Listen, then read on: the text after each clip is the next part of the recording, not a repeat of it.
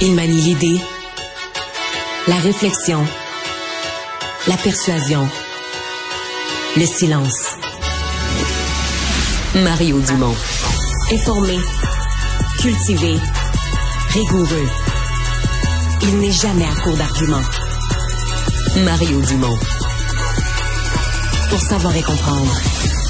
Bonjour tout le monde, bienvenue à Cube Radio. Euh, François Legault a été malhabile, maladroit? Je dois vous avouer que il y a des gens qui considèrent que son propos c'était du chantage malhabile. Moi, je l'ai entendu souhaiter que les enseignants, les enseignantes retournent à l'école. Je ne suis pas de cette école. J'ai trouvé qu'il disait des choses simples et, je pense, partagées par une partie grandissante de la population. Mais tout le monde a les nerfs à fleur de peau en ces jours de grève. Et je rejoins l'équipe de 100% Nouvelles. Il est 15h30, c'est le moment de notre rendez-vous avec Mario Dumont. Bonjour Mario. Bonjour. Hier encore, on était sur l'impression que la grève générale illimitée de la FAE pourrait être suspendue. Il semblait bon y avoir des avancées. Ça semblait encourageant. Et là, ce matin, le premier ministre Legault il est allé de cette déclaration. On écoute. Ce qui se passe actuellement, c'est mauvais pour nos enfants. Et je demande aux syndicats d'enseignants d'arrêter la grève pour le bien de nos enfants.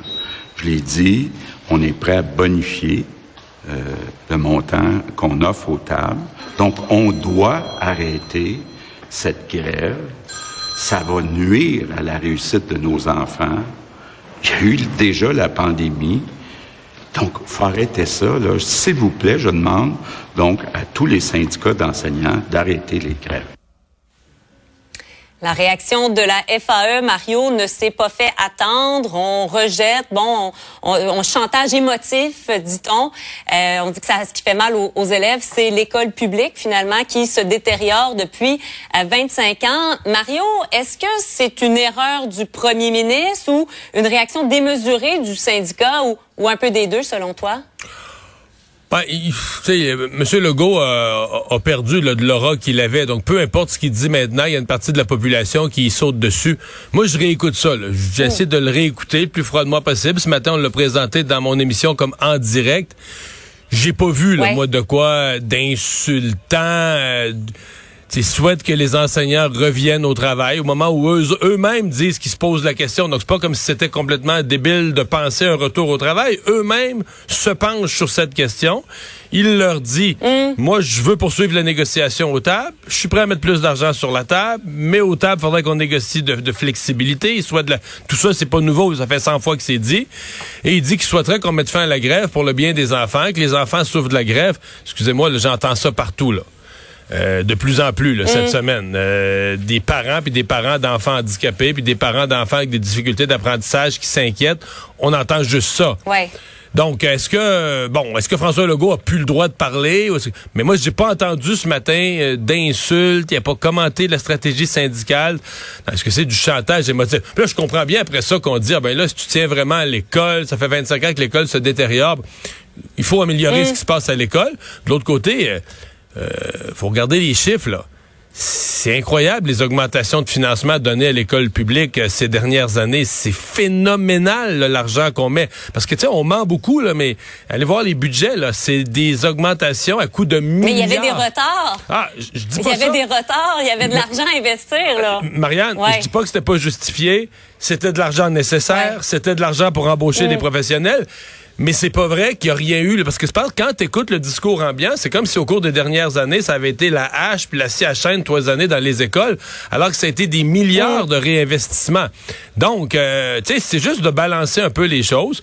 Puis moi, je veux dire, je, je vais dire la même chose que François Legault. J'attends la réponse de la FAE et je pense, j'espère, sincèrement, là, pas par mépris pour les enseignantes, puis j'espère qu'ils vont améliorer leurs conditions, j'espère qu'ils vont bien sortir de la négociation avec tout le monde heureux, puis tout le monde, tu sais, on souhaite d'une négociation que tout le monde y trouve son compte dans le résultat final pour de meilleures écoles. Ouais. Mais j'espère, moi aussi, comme François Legault, qu'ils vont prendre la décision de suspendre cette grève et que l'école va reprendre lundi matin. Je me croise les doigts. Désolé, c'est ça que j'espère. L'ouverture de la FAE, si elle existe encore, là, ça reste à voir euh, un peu plus tard aujourd'hui. Est-ce que tu as l'impression qu'elle vient seulement de progrès significatifs dans les pourparlers, parce que c'est ce qui euh, se disait hier, ou il y a aussi de la pression qui vient de l'interne avec tous ces professeurs sans fond de grève qui commencent peut-être à dire, euh, c'est-tu la grève générale illimitée? Je suis pas sûre que je veux que ça se poursuive là, à, hmm. très, très long terme. Est-ce que justement, en disant qu'on on nous insulte, le premier ministre nous insulte, on veut pas galvaniser ces professeurs-là qui sont peut-être un peu moins engagés qu'ils ne l'étaient au début? Peut-être, peut-être. Je dirais que c'est un peu des deux. Là. Probablement qu'il y a certains progrès au table. Mm. Probablement qu'il y a une partie du membership, effectivement, qui souffre de pas avoir de paye. Puis peut-être qu'il y a un troisième facteur qui fait qu'on se repose la question. C'est aussi l'attitude qu'ont pris les autres grandes centrales syndicales. Parce que moi, j'ai l'impression qu'à un moment, la FAE a pensé qu'en partant, eux, en grève générale illimitée, ils allaient forcer le jeu, là, forcer la main des autres, puis que ça allait enclencher un mouvement ou le front commun. Puis les... Parce que, tu sais c'est beaucoup 65 000 enseignants. C'est un gros syndicat, la FAE. Mais tu sais, ben le secteur public au complet, Marianne, c'est 600 000. Puis dont 420 qui sont dans le front commun. Donc eux, ils sont, c'est beaucoup, mais c'est pas tant que ça sur le total de ceux qui sont impliqués dans la mm. présente négociation. Donc euh, là, à partir du moment où tous les autres sont pas en grève, vous reporte la grève à la fin de la semaine prochaine puis à l'autre semaine, tout à coup la FAE, tu sais, les enseignants de la FAE se disent ok, nous autres on n'a pas de paye, on est ces lignes de piquetage, puis là euh, on est comme mm. tout seul. Là. Et donc un peu de euh, on avance aux tables, un peu de on aurait bien besoin d'une paye, puis un peu de ouais, notre stratégie dans l'ensemble du mouvement syndical, on n'est plus sûr que est optimale parce que la mhm. crainte c'est toujours d'être dans la rue pour rien, de se priver de, salaire. À un moment où tu te dis ouais, si les autres centrales syndicales se tiennent pas avec nous, la pression sur le gouvernement est pas si immense que ça. Là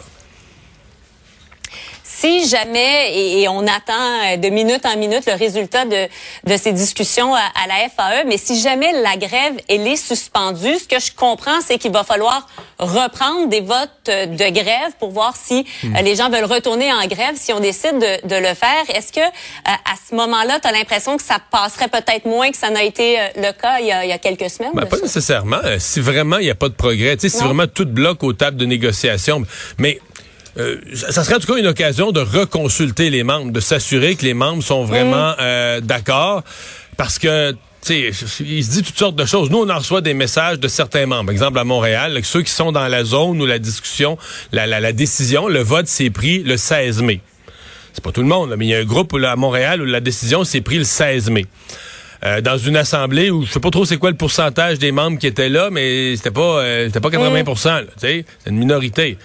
Peut-être qu'il y en a qui se diraient, ben là, on aimerait peut-être ça en novembre ou en décembre. Ben là, on est rendu en décembre, mais à ce moment-ci, alors qu'on est dedans, euh, repenser la stratégie, rediscuter de tout ça, parce qu'au mois de mai, on s'entend que mm. tout ça était pas mal lointain, là. C'est ça. Parlons euh, d'un autre sujet complètement, de la situation donc euh, à Gaza, alors que le New York Times euh, nous apprend que l'armée israélienne avait eu en main un document, on l'appelle le mur de Jéricho, qui faisait donc état d'un plan du Hamas pour mener une attaque avec, par exemple, des combattants qui rentraient en Israël en parapente, en voiture, à pied, comme ce qu'on a vu finalement le, le 7 octobre, Mario. même si on ne sait pas si Netanyahou savait ou non, c'est tout un développement là. C'est tout un développement. Euh, c'est tout un développement parce que ça, ça rallume dans le monde entier toute cette question. Est-ce que dans le fond, Netanyahou euh, aurait pas, euh, tu sais, comme été prêt à accepter une attaque parce que c'est pas d'hier que Israël s'inquiète de de la montée de la force du Hamas, de l'armement de plus en plus fort du Hamas, de la capacité du Hamas de lancer des, des roquettes. Euh, il en lançait d'ailleurs. Israël euh, en, en captait, en interceptait dans, dans le ciel. Euh, ben, c'est gros quand même de dire qu'ils auraient... Bon, puis, l'autre affaire, y a, dans ce document-là, il n'y a pas de date, là, de savoir, OK, la Hamas prépare quelque chose éventuellement un jour. Euh, il n'y a pas de date, il n'y a pas de date, il n'y a pas de lieu. Là. Tu sais pas à quel endroit, tu sais pas où, tu sais pas de quelle mm. ampleur. Mais c'est certain que ça soulève une question. Par contre, là, il faut faire attention ça excuse en rien ce qu'a fait le Hamas. Tous les, les, meurtres, les décapitations, les gens brûlés, les viols, parce que le viol était... D'ailleurs, je, m'étonne que les groupes féministes très à gauche, plusieurs appuient, la, appuient le Hamas. Ou ça, le viol était, pour ceux qui s'inquiètent des violences sexuelles dans le monde, on a rarement vu le viol aussi installé là, comme pratique de guerre barbare que ce qu'a fait le groupe terroriste, le Hamas. Donc, euh, euh, ça, il n'y a rien qui excuse ça. C'est pas parce que dans un document, Israël savait que quelque chose se préparait, ça n'excuse rien.